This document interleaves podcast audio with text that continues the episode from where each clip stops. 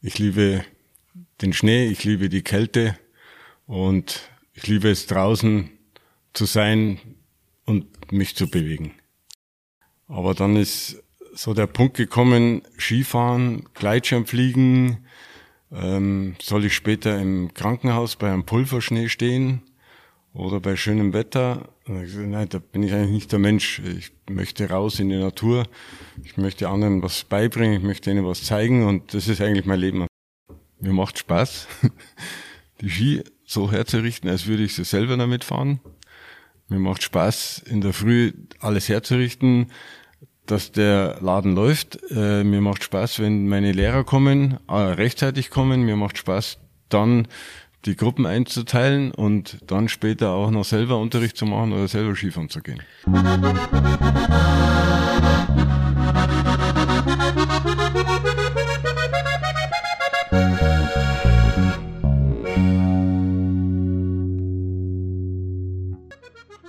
Servus, grüß die und hock die her zum Horgarten, der Podcast aus Garmisch-Partenkirchen. Mein Name ist David Stieler und hier treffe ich Menschen aus Garmisch-Partenkirchen und der Umgebung und unterhalte mich mit ihnen über ihr Leben und ihre Geschichte. Da ich der Überzeugung bin, dass jeder Mensch eine einzigartige, interessante Geschichte hat. In der heutigen Folge zu Gast ist Michi Brunner. Michi ist viel mehr als nur Inhaber einer Skischule in Garmisch-Partenkirchen. Er ist früherer Profi Skirennfahrer und ist gemeinsam mit Markus Wasmeier und Armin Bittner in der Nationalmannschaft gefahren. Wir sprechen über Wendepunkte in seinem Leben, als er nach einer schweren Verletzung den Profisport an den Nagel hängen musste und ja, eine Entscheidung treffen musste, wo die Reise weiter für ihn hingehen sollte. Er stand vor der Entscheidung, stehe ich im Krankenhaus oder bin ich lieber im Powder? Und die Entscheidung fiel für den Wintersport. Das ist seine große Leidenschaft, welche er bis heute noch ganz tief in sich trägt, die ihn jeden Tag motiviert, in der Skischule zu stehen, Kindern das Skifahren zu erlernen, Nachwuchssportlern die bestmöglichen Ski zu schleifen und da er selber zwei künstliche Hüften hat, mit der Endogap gemeinsam ein Programm aufzusetzen, bei dem Menschen mit Hüft- oder Knieprothesen wieder die Freude am Skifahren erlangen.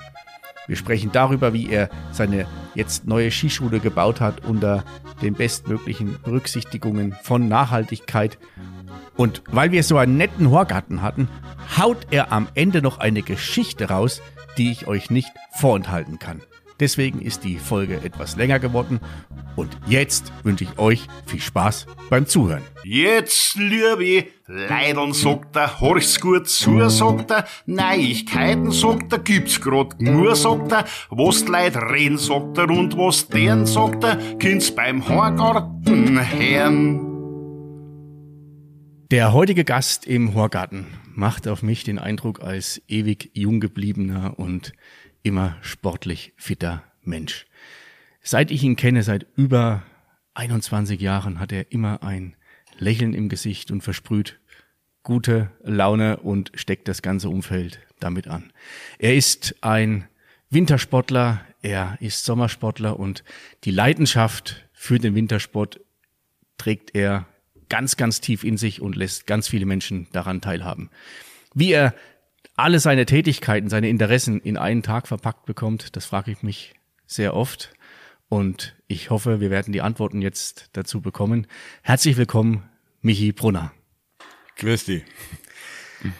Michi, was bist du mehr, Wintersportler oder Sommersportler? Also in erster Linie Wintersportler.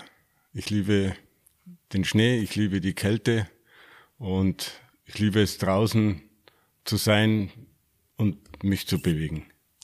Der Wintersport wurde der dir in die Wiege gelegt oder hast du dich, hast du den Weg dahin selber gefunden? Ja, zum Teil wurde er in die Wiege gelegt. Ich habe ja selber hier direkt vor Ort vor 53 Jahren das Skifahren gelernt an diesem Berg hier, Hausberg. Und das hat sich dann über die Jahre weiterentwickelt und anscheinend äh, war ja guter Skisportler und war dann später auch erfolgreich damit. Also anscheinend, das, ähm, ja, da bist du so ein bisschen, das kehrst du so oder unter den Scheffel. Du warst ja, also deine Ausbildung äh, zum Skisportler war ja so erfolgreich, dass du dann auch im Profibereich Ski gefahren bist. Ja, Nationalmannschaft mit 85, 86, ähm, ja, zusammen mit Wasmeier, Markus, Bittner, Armin, Böndel, Flori, Beck, also lauter namhafte Leute, die heute noch bekannt sind, ähm, war zu dem Zeitpunkt eigentlich ganz gut auf dem Weg in die Weltspitze, habt aber eine schwere Verletzung gehabt und das hat sich ins Hirn eingebrannt. Und dann bringst du einfach nicht mehr die hundertprozentige Leistung, die du eigentlich abrufen möchtest. Jetzt sitzen wir hier in der Skischule von dir, die nach ähm, vielen Jahren des ähm, Bangens und ähm, Übergangslösungen endlich ihr, ihren Platz gefunden hat. Das heißt, dass der, der Wechsel vom Profisport in den Skilehrer, Skiausbildersport für dich ähm, relativ früh klar war? Nein, der war nicht klar. Also mein Ziel war eigentlich schon, äh, im Profisport groß zu werden. Aber die Verletzung war eigentlich so ein Wink mit dem Zaunpfahl. Du bist ja dort in einer, wenn du in der Mannschaft bist, in einer Blase drin, wo du eigentlich nur für den Sport lebst und dir eigentlich nicht allzu große Gedanken macht, was passiert danach. Und die Verletzung, die war dann eigentlich schon ähm, ausschlaggebend, dass ich mich versucht habe, mal beruflich weiterzuentwickeln, zu orientieren. Äh, wir hatten damals, Gott sei Dank, neben dem, dass wir in der Mannschaft waren, auch die Möglichkeit der Skilehrerausbildung zu machen. Ja, da hat es sich so Kaderlehrgänge gegeben. Und das war eigentlich für uns äh, interessant, weil du hast dann einmal ganz andere äh, Bewegungen auf Ski gemacht, als wie sonst immer. Sonst immer hast du deinen Rennschwung trainiert und da bist du auf einmal in der Bandbreite viel größer geworden. Also ich habe damals keinen Flugbogen fahren können. Habe mich echt angestellt wie ein, ja, Depp kann man sagen. Ähm, ich weiß auch heute noch, wo die erste Skilehrerprüfung war. Äh, die anderen Skilehrer, die das täglich gemacht haben, die sind in die Mittagspause gegangen. Und ich bin damals mit dem Armin in der Mittagspause zum Flugbogen üben gegangen, weil wir es nicht können haben. Und, aber das war eigentlich schon interessant, dass man andere Bewegungen auch auf Schief machen kann. Und mit der Verletzung ähm, fängst du an, ja, was passiert eigentlich nach dem Profisport? Was passiert? Äh, wie kannst du eigentlich weiterleben? Wie kannst du überleben? Muss man ja auch sagen. Gut, damals war ich noch in der Bundeswehr, in der Sportgruppe. Aber das war ja nicht unbedingt mein Lebensziel. Und dann musste ich anfangen zu orientieren. Es ist dann noch der glückliche Zufall gekommen, dass äh, Gleitschirmfliegen äh, ein, ein Sport geworden ist oder ein, ja, viele Anhänger gefunden hat. Und ich war auch sofort von Anfang an bei dieser Sportart dabei weil mich das einfach fasziniert hat. Es war eigentlich so ein bisschen ein sportlicher Übergang vom Skisport in, in den Sommersport, Gleitschirmfliegen. Und da habe ich mich dann auch relativ schnell weiterentwickelt, war dann auch in der Gleitschirmnationalmannschaft. Und dann habe ich mit meiner Frau damals die Gleitschirmschule aufgemacht. Da war die eine der ersten Gleitschirmschulen in Deutschland, oder? Ja, wir waren nicht die erste, aber einer der ersten auf alle Fälle. Also uns gibt's jetzt schon seit selber 34 Jahren. Und ähm, wir schulen auch jährlich immer noch weiter, nicht mehr mit der Intensität, wie wir es früher gemacht mhm. haben. Aber wir leben auch noch für diesen Sport. Und dann ist es einfach so gekommen, ich wollte äh, zuerst äh, Sport studieren, dann, ich glaube, das brauche ich gar nicht erzählen, ähm, dann bin ich nach München reingefahren, hab's nicht gleich gefunden, da haben wir es ja kein Navi gegeben. Und dann äh, habe ich mich in die Reihe, bin extra um 5 Uhr in der Früh losgefahren, damit ich der Erste bin, der sich einschreibt. Und bis ich es gefunden habe, war ich einer der Letzten. Und da war eine Schlange dort gestanden, und dann habe ich mir gedacht, ja, das ist ja wie im Winter am Skilift. Brauche ich nicht. bin wieder heimgefahren. Dann äh, habe ich mich beworben für ein Medizinstudium. Habe dann auch äh, einen Platz bekommen in München. Ähm, meine Eltern wären, glaube ich, sehr froh gewesen, wenn ich es gemacht hätte. Aber dann ist so der Punkt gekommen, Skifahren, Gleitschirmfliegen, ähm, soll ich später im Krankenhaus bei einem Pulverschnee stehen oder bei schönem Wetter? Nein, da bin ich eigentlich nicht der Mensch. Ich möchte raus in die Natur. Ich möchte anderen was beibringen. Ich möchte ihnen was zeigen. Und das ist eigentlich mein Leben. Und habe dann äh, gar nicht angefangen zu studieren und bin einfach den Weg gegangen, Gleitschirmschule, Skilehrer und habe Gott sei Dank, muss ich sagen, eine Frau, die da mitgezogen ist, mhm. die mit mir das Gemeinsame macht. Und äh, dann haben wir uns dort weiterentwickelt. Also du hast gerade dieses Bild ist sehr schön, was dir zu dieser Entscheidung geholfen hat. Also will ich beim Pulverschnee irgendwo im, im Krankenhaus stehen oder will ich lieber draußen sein und äh, meiner Leidenschaft auch nachgehen können oder andere daran teilhaben lassen können. Ich glaube, das ist, das spricht auch dafür, dass du mit dem Herzen nicht nur entschieden hast, sondern auch mit dem Herzen genau das machst, was du und deine Frau, was ihr seit ähm, 35 Jahren macht, sei es das, die Gleitschirmschule oder das, das Skilehrer. Ja, war Bauchentscheidung. Es war, war zwar nicht immer einfach, muss man auch sagen. Man meinte, es geht alles so locker. Äh, wir haben schon auch Zeiten gehabt, wo wir uns überlegt haben, was wir heute zum Essen kaufen. So ist es nicht, aber der Leistungssport, und das muss ich dazu sagen, hat mir gelehrt, aus wieder aufzustehen. Also wenn du tief fällst, leistungsmäßig, es wird dann wieder ein Hochkommen. Und die, das, dieser Lerneffekt, den ich als Kind oder als Jugendlicher erlernt habe oder gelernt habe, der hat mir eigentlich dann im späteren Leben auch geholfen.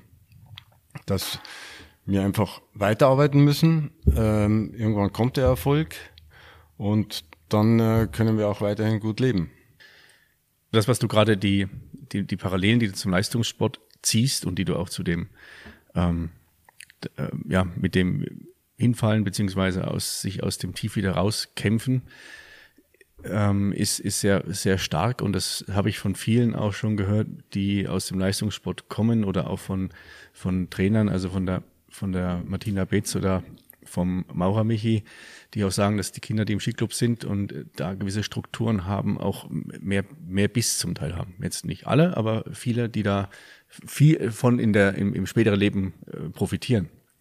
Und ähm, was ich das Faszinierende bei dir finde, ist, dass du ja irgendwie bist du mehrere Personen. Einerseits bist du der, der, der Skischullehrer oder auch der, der Inhaber, Betreiber einer Skischule, der also den Menschen, die Skifahren erlernen wollen oder sich verbessern wollen, die Möglichkeit gibst und zugleich hängt der Leistungssport ja auch noch, der haftet dir ja noch an.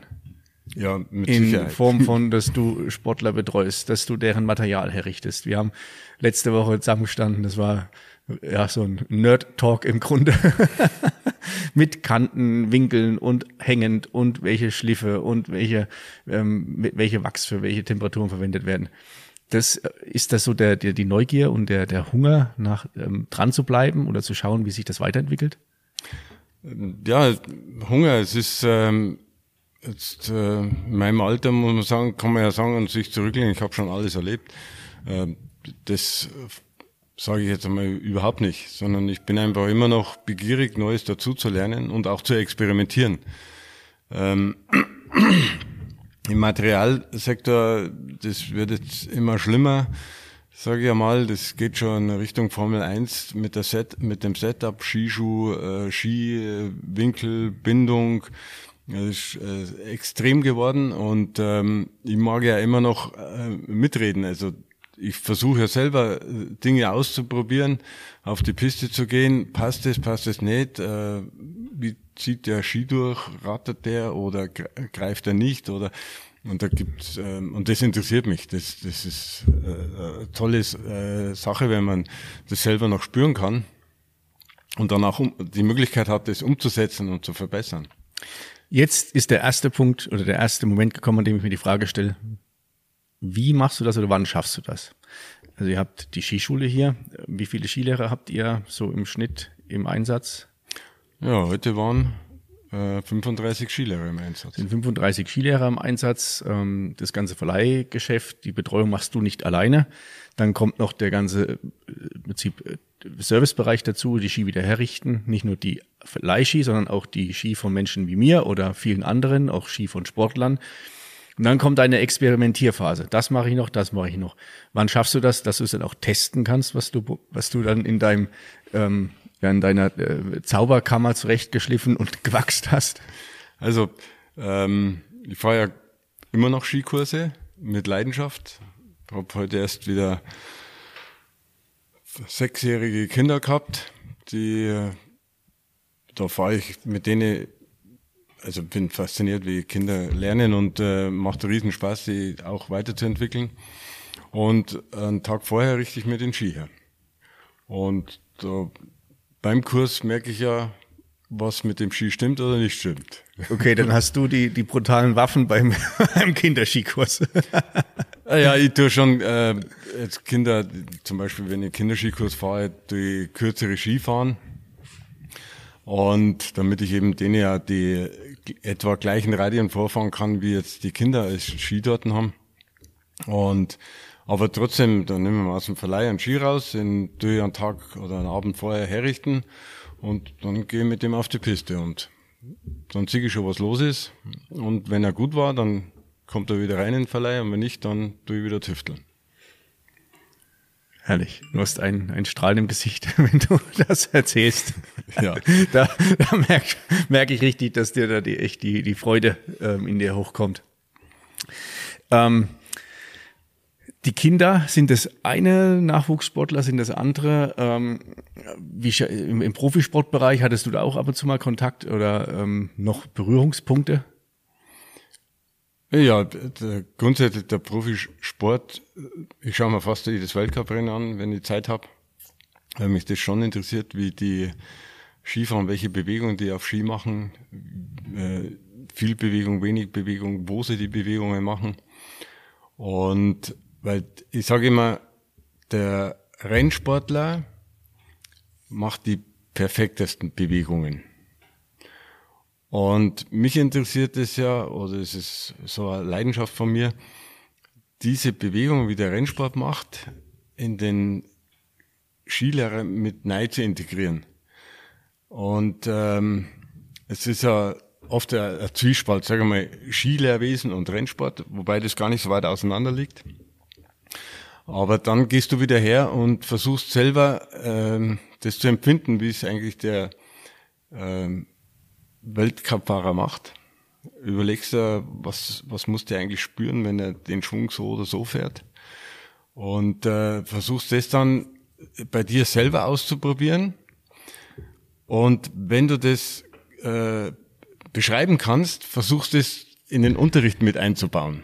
Ah, okay, ja. Und dann siehst du ja, ob das, was du jetzt beschrieben hast oder was du empfunden hast, beim Skischüler ankommt.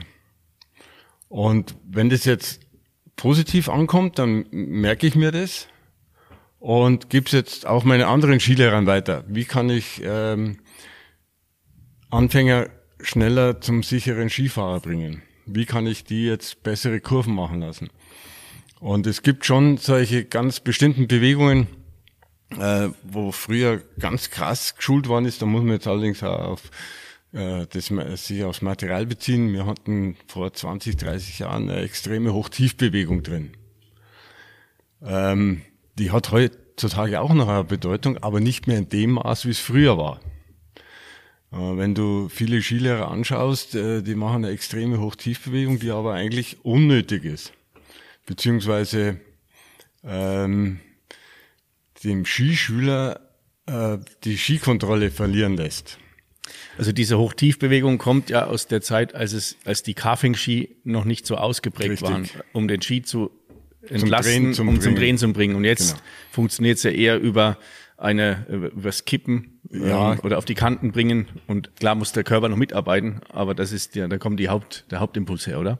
Ja, äh, Skifahren tut man wie früher noch aus den Beinen, Sprunggelenk. Und das andere baut sich drüber auf.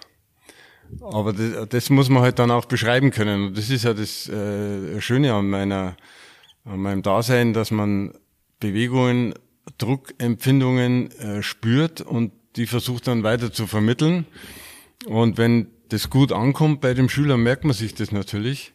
Und wenn der Schüler dann auch sicherer und schnellerer äh, Skifahren lernt, dann ist das äh, Erfolgssache. Und ich versuche das auch meinen Skilehrern so gut wie möglich weiterzugeben bei Ausbildungen. Und die sagen auch, ja, das funktioniert oder das funktioniert nicht. Ich muss gerade so ein bisschen innerlich grinsen oder es überträgt sich nach außen. Wir waren gestern, war ich mit Freunden, waren wir in Erwald auf Skitour und sind dann so ein paar, also recht lässige Hänge gefahren. Und ja, dann haben wir also ein paar Videos gemacht und ja, auf dem einen ist bei mir diese Hoch-Tief-Bewegung. Das hat aussehen wie in den 90er Jahren. Was wahrscheinlich also zum Teil mangelnder Technik als auch wahrscheinlich dem Untergrund etwas geschuldet ist, aber das war gerade Bilderbuchbeispiel von dem, was du beschrieben hast. Ich habe selber, also bin ja nicht der immer der perfekte Skilehrer gewesen, sondern ähm, meine Intention ist ja, sich immer weiterzuentwickeln. Aber ich weiß auch, ich habe ähm, am Anfang meines Skilehrer-Daseins äh, eine Gruppe gehabt und dann war ein Fleck Tiefschnee dort und dann habe ich gesagt, da fahren wir jetzt rein.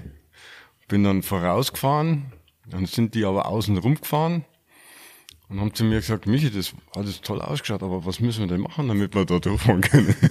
und dann musst du halt auch äh, so lernbereit sein und, äh, sein und sagen, äh, Moment einmal, ähm, ja, was habe ich eigentlich für, äh, für Bewegungen gemacht, damit das so locker ausschaut? Und so das waren so meine Starts als Skilehrer, sage ich einmal. Und dann entwickelt sich natürlich das Ganze ja weiter.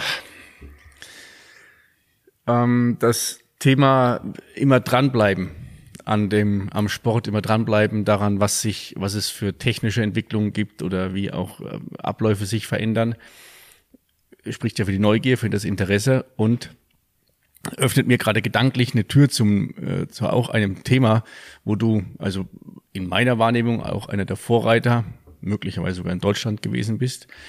Ähm, du hattest ja nicht nur beim, beim Skifahren eine Verletzung, sondern du bist ja auch Inhaber von zwei künstlichen Hüftgelenken und hast aufgrund deines Dranges wieder Skifahren gehen zu wollen, dich relativ schnell wieder auch klar auf die Ski begeben. Wo es bis damit auch zum ersten Mal in Kontakt gekommen, ähm, dass es Menschen gibt, denen es ähnlich geht wie dir. Also die haben ein oder zwei neue Hüftgelenke, haben Angst davor, wieder auf die Ski zu gehen. Und dann hast du mit der Endogap, das, also die Endogap ist das, der Teil vom Klinikum im Garmisch-Partenkirchen, ähm, führend in Deutschland, was das Thema Hüft- und Knieprothetik betrifft. Und mit denen hast du ein Programm entwickelt, das Name war so wieder zurück in den Skisport oder so ähnlich. Ja, es ist, also ähm, ich habe zwei künstliche Hüften, du hast recht. Das ist auch resultierend aus dem Unfall damals gewesen, wo wir vorher schon drüber mhm. gesprochen haben. Also habe eine schwere Hüftluxation gehabt, ist aber nicht der einzigste Grund gewesen. Ich habe eine Dysplasie gehabt. In meinem Alter hat man noch nicht die U1 gemacht.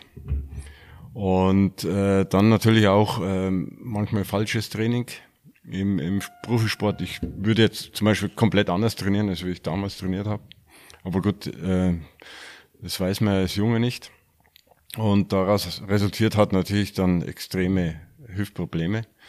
Und habe mir 2007 bereits die erste Hüfte machen lassen. Hatte nicht gedacht, dass die zweite Hüfte auch so schnell kommt. Ich, aber ich habe, das ist so gut gegangen dass ich dann nach den ersten Schmerzen sofort ins Klinikum gegangen bin und habe gesagt, bitte die zweite Hüfte. Äh, bin sehr dankbar drüber, weil das war für mich dann ein komplett neues Leben, ohne Schmerzen, äh, wieder Beweglichkeit zurückfinden. Äh, und das Klinikum sagt eben, alle Sportarten, die du vorher ausgeübt hast, kannst du nachher auch wieder machen. Ähm, es gibt ja andere Ärzte oder Kliniken, die behaupten, ja, Skifahren überhaupt nicht. Ähm, Skifahren ist ja äh, total gefährlich oder Skifahren, da kannst du Zusammenstoß haben und so weiter. Ähm, und diese Diskrepanz kriegen natürlich äh, die Patienten mit. Jetzt wird natürlich da Angst geschürt. Mhm. Und die Leute haben dann natürlich wieder riesen Respekt, wenn sie ein natürliches äh, künstliches Knie oder Hüfte haben. Jetzt äh, haben wir mit EndoGap ein Konzept äh, erarbeitet, die einmal im Jahr oder zweimal im Jahr kommen die, werden dann untersucht. Das ist auch super, weil die dann einmal äh, durchgecheckt werden, kräftemäßig, Dis, äh, Disbalancen, ähm, ob das Gelenk noch richtig sitzt und so weiter. Und dann kommt halt auch noch der Skikurs dazu. Und da, dadurch, dass ich jetzt selber betroffen bin, ist natürlich, bin ich natürlich eine ganz andere Vertrauensperson, als wenn ein junger Hupfer davor steht und sagt, das geht so oder so. Ja. Und dieses Vertrauen nehmen die Leute äh, sofort an. Und dann ist aber äh, mein Konzept dahinter, die Leute so zu beschäftigen, dass sie gar nicht an die Hüfte oder ans Knie denken, sondern eigentlich an, an Skifahren denken. Und äh, das gelingt mir eigentlich zu 99 Prozent. Wir fangen da erst wie Anfänger in der Ebene an, machen Spiele, ähm, äh, kommt auch Live-Kinetik dazu.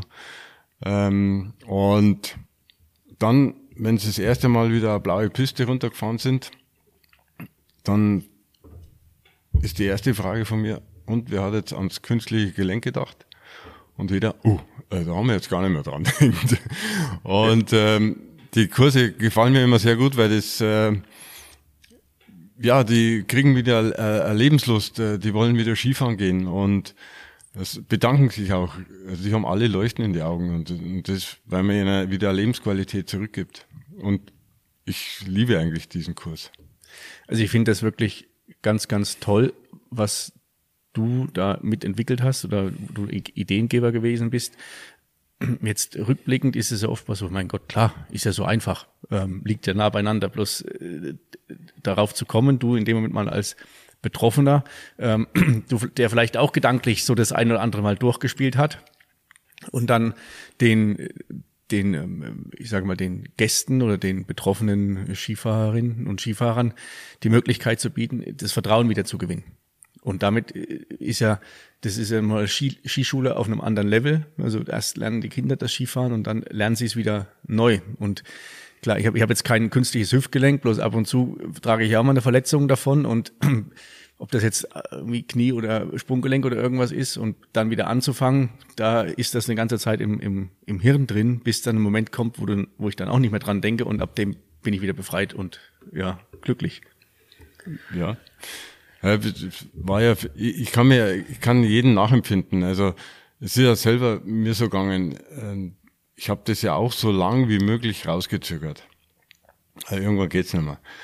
Aber jetzt bin ich selber ja von dem Sport abhängig gewesen. Ich habe nicht gewusst, was danach ist. Jetzt komme ich wieder auf das zurück, äh, dass ich ja eigentlich, da war ich eigentlich schon wieder in dem Moment dabei, warum hast du jetzt nicht dein Studium weitergemacht oder angefangen, ähm, dann wärst du da eigentlich abgesicherter gewesen, sage ich jetzt mal. Ähm, aber wenn man das einmal hinter sich gebracht hat, die OP und äh, gleich am nächsten Tag wieder zum Gehen anfängt, ohne Schmerzen. Und also ich habe total vergessen, dass ich eigentlich zwei künstliche Gelenke drin habe. Gut, ich mache, das muss man dazu sagen, jeden Tag meine Übungen dafür. Da, da bin ich sehr diszipliniert. Ähm, in der Früh eine Viertelstunde, 20 Minuten ist immer notwendig oder mache ich.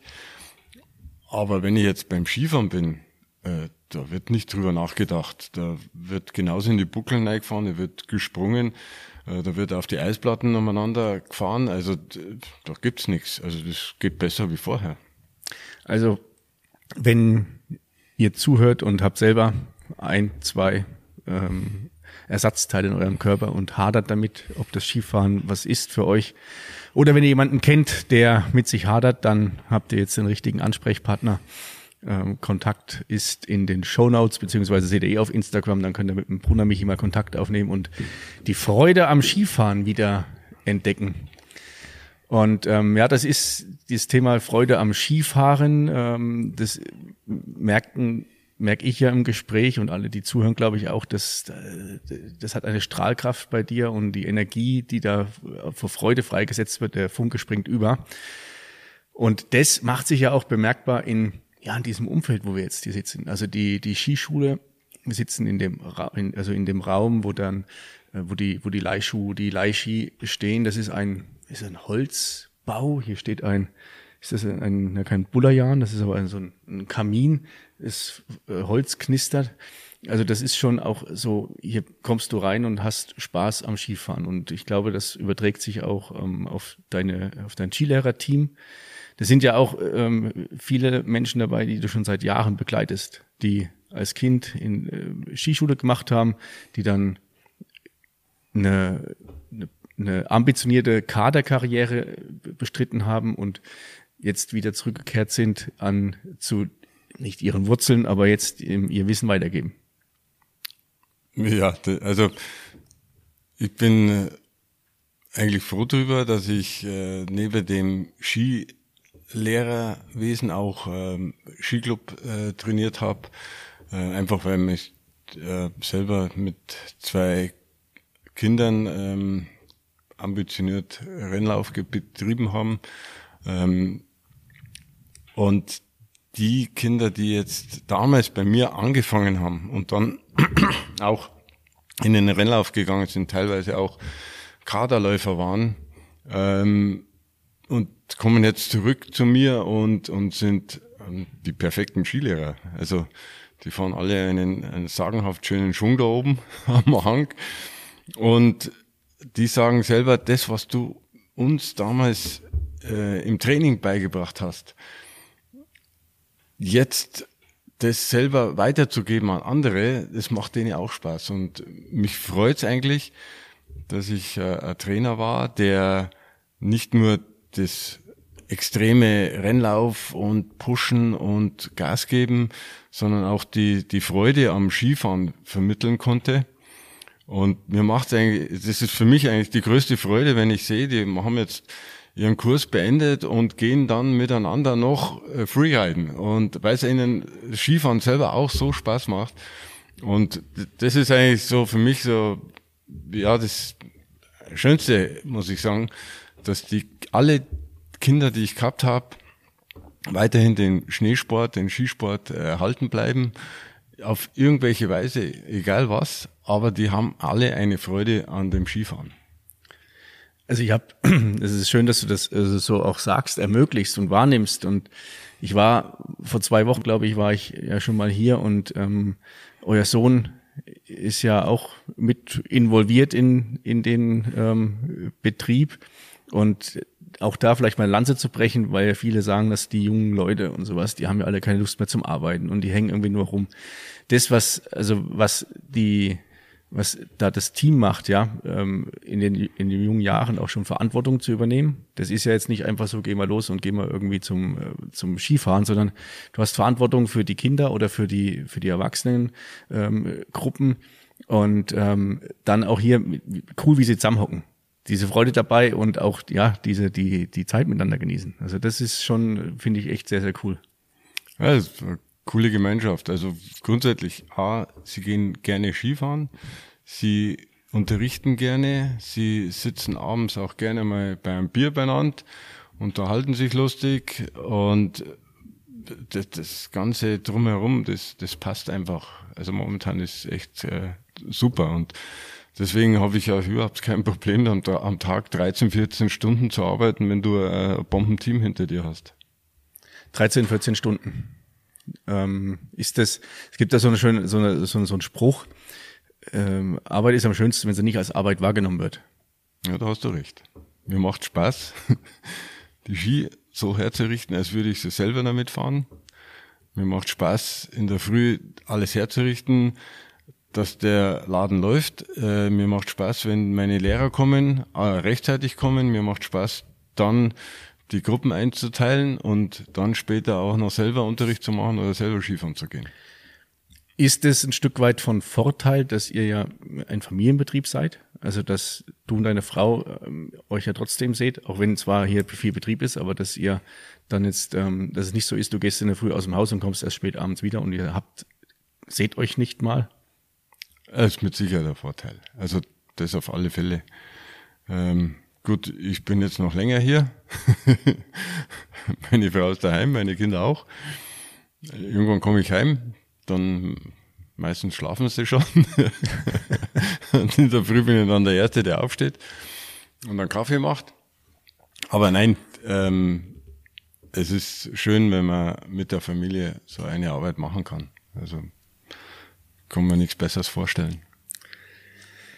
Die Familie war, glaube ich, auch ähm, ein großer Rückhalt, große Stütze, ähm, um am Ende das zu schaffen, wo wir jetzt hier sitzen. Es gab ein paar Jahre so Übergangslösungen, die schon im Ansatz äh, so, ja, wo man spüren konnte, wo die Reise hingeht. Und jetzt sitzen wir hier, hatte ich ja vorhin schon gesagt, in dieser wirklich schönen ähm, Skischule, die ja nicht einfach nur ein, ein Holzbau ist, der da steht, sondern da verstecken sich ja noch ein paar Sachen dahinter, die ja schon sehr innovativ, zeitgemäß und ja, echt cool sind. Ja, also grundsätzlich äh, es ist ein, ein, ein super Holzhaus. Die Atmosphäre hier drin ist einmalig. Und wenn man hier reingeht, fühlt man sich wohl. Also grundsätzlich Holz ist für mich immer äh, ein schönes, ein schöner Bau. Und ich muss auch sagen, äh, da muss ich jetzt einfach die Zimmerei Maurer äh, nennen. Der Bernhard, der hat da auch, äh, der ist ja auch Skifahrer und hat da auch mit, enthusiastisch mitgewirkt. Ohne dem würde das Gebäude auch nicht so top dastehen. Aber ähm, mir war von Anfang an bewusst, und das ist jetzt doch zehn Jahre schon her, dass wir ähm, Wintersportler ja ein schlechtes Image haben im Bereich ähm, ja, Energie. Und äh, wenn man sich aber jetzt überlegt, wir haben jetzt inzwischen zehn Jahre, seitdem wir bestehen, keine fossilen Brennstoffe hergenommen. Okay. Äh, wir haben die Hütte oder das Haus äh, nur mit äh, erneuerbaren Energien, sprich Holz, erwärmt. Und äh, heuer haben wir eben auch noch gesagt, die komplette Energieversorgung sollte so gut wie möglich autark sein. Äh, PV-Anlage. Äh, wir haben nicht nur einen Teil des Daches äh, belegen lassen, sondern das komplette Dach. Und sind jetzt, wenn man sich heute wieder anschaut, äh, unser Dach hat da oben 100 kW produziert und äh, verbraucht haben wir bis jetzt 70 kW, trotz der ganzen Maschinen, die hier stehen. Dann ist das eigentlich schon auch ein, ein Zeichen, dass wir uns da Gedanken machen, ähm, generell auch für den Schneesport nachhaltig zu leben. Und ähm, ich glaube, das spüren auch die Gäste, dass, dass man da ähm, nicht nur Erdöl oder Gas oder sonstiges verwenden, sondern wirklich im Endeffekt energieautark sind. Inzwischen haben wir das auch erweitert mit der Hackschnitzelanlage. Mhm. Die Hackschnitzel werden Gott sei Dank von Holzverarbeitung Buchwieser äh, von 200 Meter angeliefert. also noch äh, kürzere Wege, glaube ich, gibt es nicht. Und äh, so muss ich sagen, wir versuchen so gut es geht, eben den Wintersport auch äh, positiv darzustellen. Und ja, denke schon, dass wir auch äh, damit die Ersten sind in Deutschland überhaupt. Also das ist, ist unwahrscheinlich stark und auch gerade du hast zwei wichtige ja, Partner genannt. Also der, der Maurer Bernhard ist, ist am Ort und im Prinzip von seiner, äh, von seiner Zimmerei bis daher, das sind, ja, ist nicht mal ein Kilometer wahrscheinlich. Ja. Vom Buchwieser Toni bis daher zum Hackschnitzel liefern sind es 200 Meter. Und das ist äh, auch ähm, ja, jetzt, jetzt, wo es soweit ist, klar, ist es naheliegend. Bloß oftmals in der Phase der Entwicklung oder sich Gedanken drüber machen, sind solche Sachen erstmal, was heißt weit weg, aber da muss schon Hirnschmalz äh, anstrengen, ähm, um, um dann zu der Entscheidung oder zu dem Ergebnis zu kommen. Ja, du musst ja schon überlegen, was ist jetzt am günstigsten? Da wären mit Sicherheit andere Möglichkeiten da gewesen. Aber wenn du dann äh, eben auch langfristig denkst, dann sind es die äh, besten Möglichkeiten, die wir hier regional haben. Und das äh, nützen wir auch aus. Also ich bin froh, dass wir es jetzt gemacht haben. Auch E-Auto fahren wir und tanken mit unserem eigenen Strom. Also äh, noch nachhaltiger geht's fast nicht mehr. Gut, der Skisport an sich äh, sagt man immer, Schneekanonen brauchen Energie, aber ich sage immer, wenn einer nach Mallorca fliegt, dann verbraucht er mehr CO2, als wie das ganz gesamte Gebiet an äh, Energie benötigt. Ja, das ist ein Thema, das ist in der Öffentlichkeit, es wird diskutiert, möglicherweise oftmals ähm, zu einseitig. Klar, die Energiekosten für eine Beschneiung und für den Betrieb einer Bahn sind erstmal da. Nur die teilst, die Kosten teilst du immer durch diese Masse an Menschen, denen du das ermöglichst, und dann schaut es schon anders aus. Und das Beispiel mit ähm, irgendwo hinfliegen oder nach in die Karibik fliegen, da wird dann weniger diskutiert. Von daher ist es ist, ist das Signal wichtig oder auch das Machen. Ähm, genau.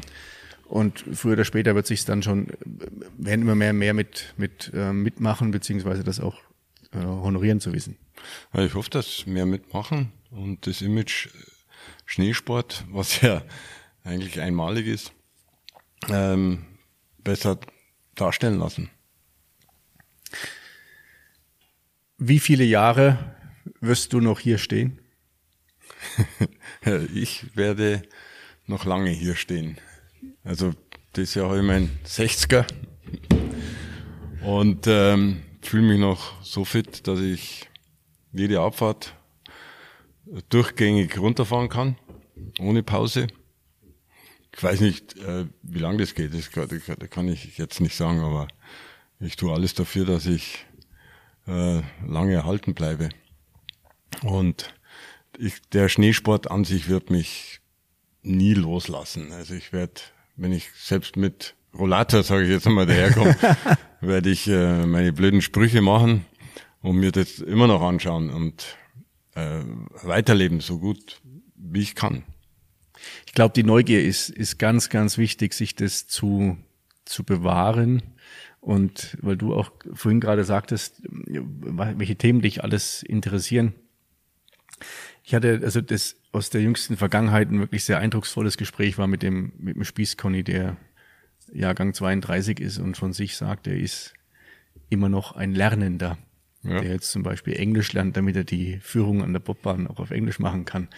Und das ist äh, so faszinierend und ich glaube, äh, also du bist jetzt kein 32er Jahrgang, nur das hält auch unwahrscheinlich äh, ja frisch und und mobil, weil du dich nicht irgendwo mit, mit was zufrieden gibst und sagst, ich habe das und das gemacht und reicht mir jetzt, was du vorhin ja schon gesagt hast. Ähm, du bist nicht der Typ, der sich zurücklehnt und sagt, jetzt habe ich was geschafft, sollen die anderen machen. Nein. Und ich weiß ja, dass ich auch Fehler mache. Also, aber, aber die Fehler muss man sich halt eingestehen und dann äh, verbessern. Und äh, ich glaube, immer diese ähm, äh, gesunde Selbstkritik zu erhalten, ist wichtig, um sich weiterzuentwickeln und nicht stehen zu bleiben. Äh, wenn da Englisch lernt, das finde ich super. Ähm, Wer weiß, vielleicht lerne ich auch noch irgendwann einmal eine andere Sprache. Interessiert mich auch. Ähm, wenn ich, aber ich glaube nicht, ich werde den Skisport erhalten bleiben und, und da immer noch neugierig bleiben und nochmal weiter tüfteln, äh, wie man es besser machen kann. Wie alt warst du damals, als die oder als deine Karriere geendet hat, deine Sportlerkarriere? Ja, 22, äh, 23. Also relativ jung noch. Was würdest du heute dem 23-jährigen Brunner Michi mitgeben? Ähm, ich würde es genauso machen, wie ich es jetzt gemacht habe. Und äh, kein, kein bisschen anders. Gut, in meiner Profizeit hätte ich was selber geändert. Ähm, da habe ich, glaube ich, zu wenig ähm, aus meinem Umfeld äh, Leute gehabt, die mich da äh, auf mich einwirken. Äh, die Einstellung wäre mit Sicherheit eine andere gewesen als wie damals. Ähm, ich hätte auch anders trainiert. Also ich hätte jetzt nicht mehr trainiert, aber anders trainiert. Also das ist ja der Unterschied. Ähm, ich habe auch damals immer viel gemacht, aber vielleicht auch viel falsch gemacht. Äh, das muss man sich auch eingestehen.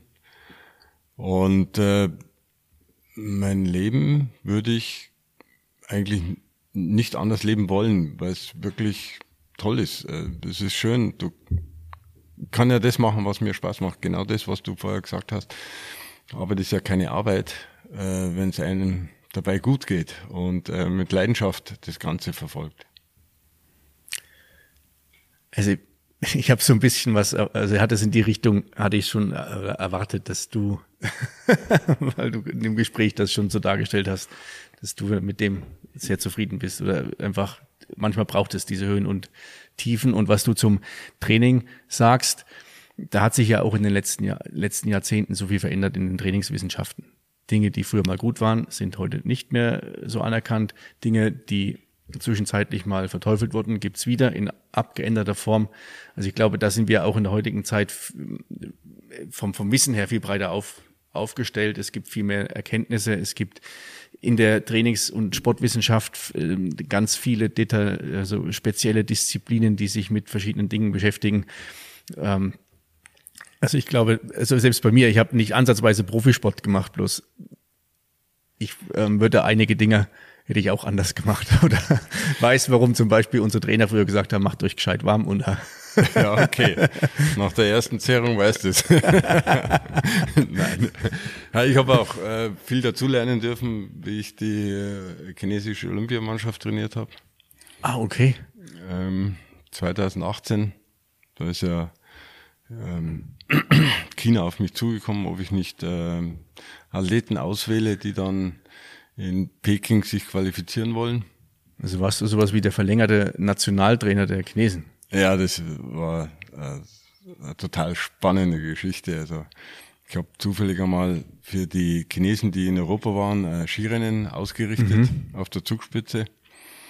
Und dann sind die, ich glaube Juni oder Juli war es, äh, auf mich zugekommen, ob ich nicht Lust hätte, nach China zu reisen und dort ähm, Athleten auszusuchen, die äh, für Skifahren geeignet sind.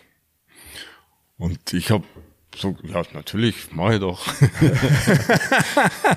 Hätte nie gedacht, dass da was rauskommt. Und zwei Wochen später rufen die mich an und sagen, du, alles okay, du kannst, äh, es tut uns leid, dass es so lange gedauert hat, aber der chinesische Sportminister war damals bei der Fußball-WM in Russland und äh, ob ich nicht dann nach China komme. Dann sage ich, ja, jetzt Moment, äh, das, das, lass mich das einmal planen erst. Und dann damals war mein Sohn eben 14, das war das, genau das Alter, wo man dann ausgesucht haben und gesagt, den möchte ich mitnehmen, der kann dann, der fährt ganz gut Ski, der kann dann leistungsmäßig ein bisschen die Daten äh, hergeben, hm. beziehungsweise ähm, vorturnen. Ja, und dann bin ich eben in der ersten äh, Sommerwoche, äh, Sommerferienwoche dann nach China geflogen.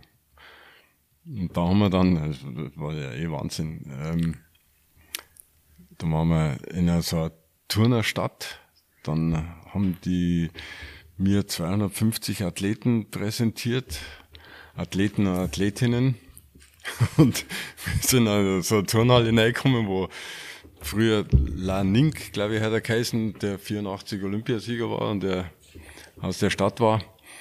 Ähm, dann hast du nur noch Doppelsalto vorwärts, rückwärts äh, in den Schnitzelparken reinfliegen sehen und äh, wir, ja. wir beide sind mit riesen Augen dort gestanden und dann tut der Provinzsportminister sagen, so, hier hast du 250 Athleten, hier kannst du 20 aussuchen. das ist ja unglaublich. Das ist wie auf so einem, wie auf so einem Bazar dann fast. Ja, das waren alles ähm, schon äh, Profisportler oder äh, gut trainierte Kinder, die äh, aber nicht in die Weltspitze kommen, weil sie im Turnen meinetwegen zu groß geworden sind hm. oder weil sie irgendwie zu klein sind. Und denen wollte man aber in der Provinz äh, andere Möglichkeit noch geben. Und ich habe mir eben schon im Vorfeld einen Plan gemacht, was ich alles äh, mit denen für Übungen mache. Und äh, dann sind wir halt da durchgegangen. Es ist über Sprints, äh, Beweglichkeit, Koordination, Sprünge und, und so weiter gegangen. Und was für mich interessant war, das, da hat mich Gott sei Dank vorher einer darauf hingewiesen, ich habe sie Fußball spielen lassen. Und einfach zu sehen, ob die miteinander äh, spielen können. Also mir ist nicht um das, das fußballerische Talent gegangen, sondern einfach, ob die als Mannschaft äh, Ach, okay. arbeiten, zusammenarbeiten können, weil es ist ja dann wichtig, wenn du äh, 40 Leute hast, äh, dass die auch sich äh, miteinander bewegen, miteinander kooperieren können. Hm. Und da hat er gesagt, sag ja nicht Fußballspiel, sag Body Move Check. Weil Spiel ist bei denen irgendwo in Spielhallen spielen. Ah, okay. Und habe ich gesagt, okay, jetzt machen wir Body Move Check. Dann habe ich einen Ball in der Hand gehabt.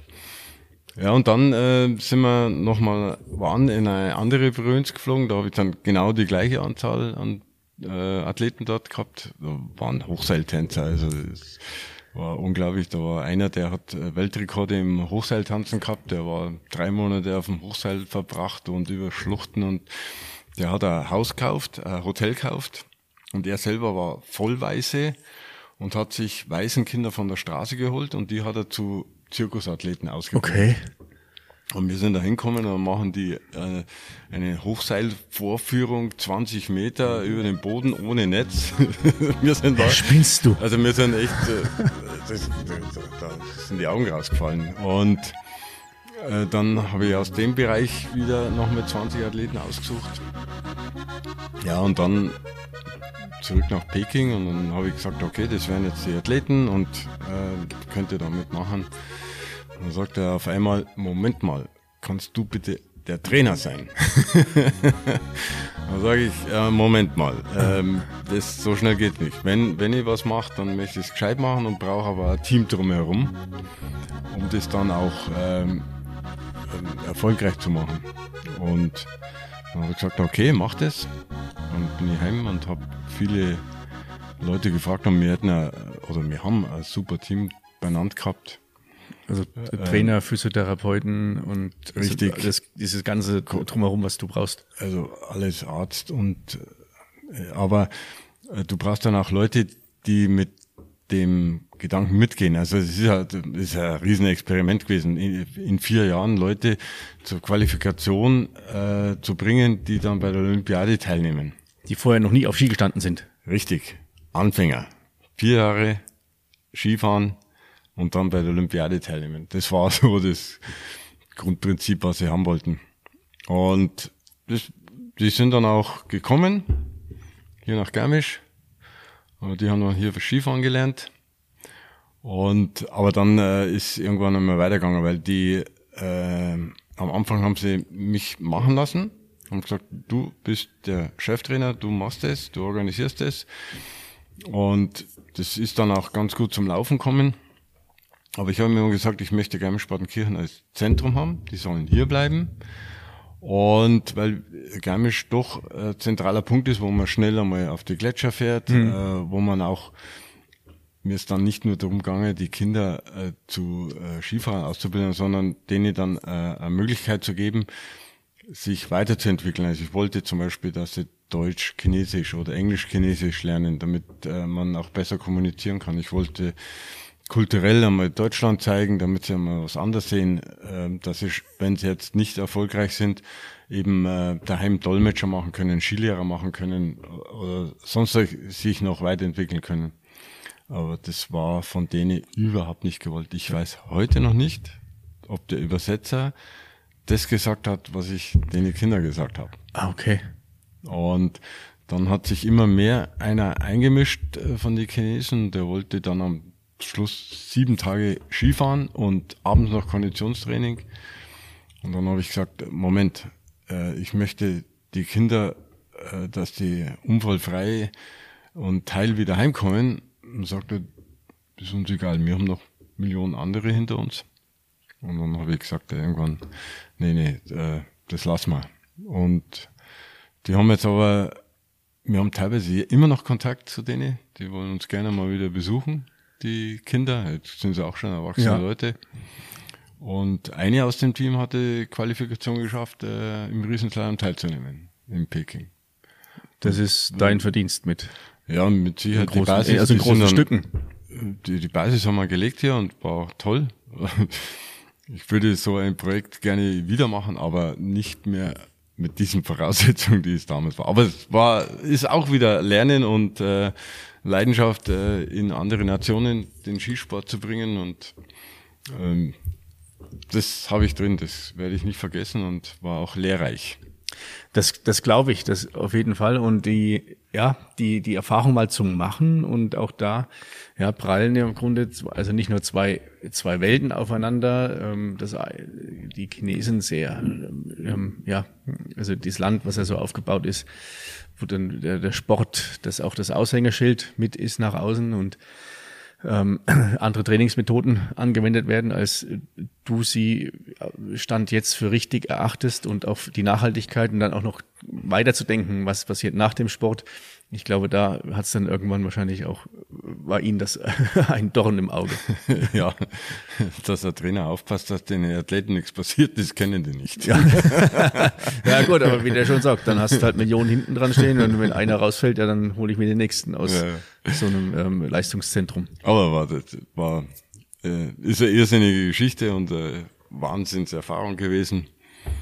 Und also, da, wir haben einen dabei gehabt, das war ein Tänzer, der hat zwei Leute über sich gehabt und ist dann mit diesen zwei Leuten in den Spagat übergangen.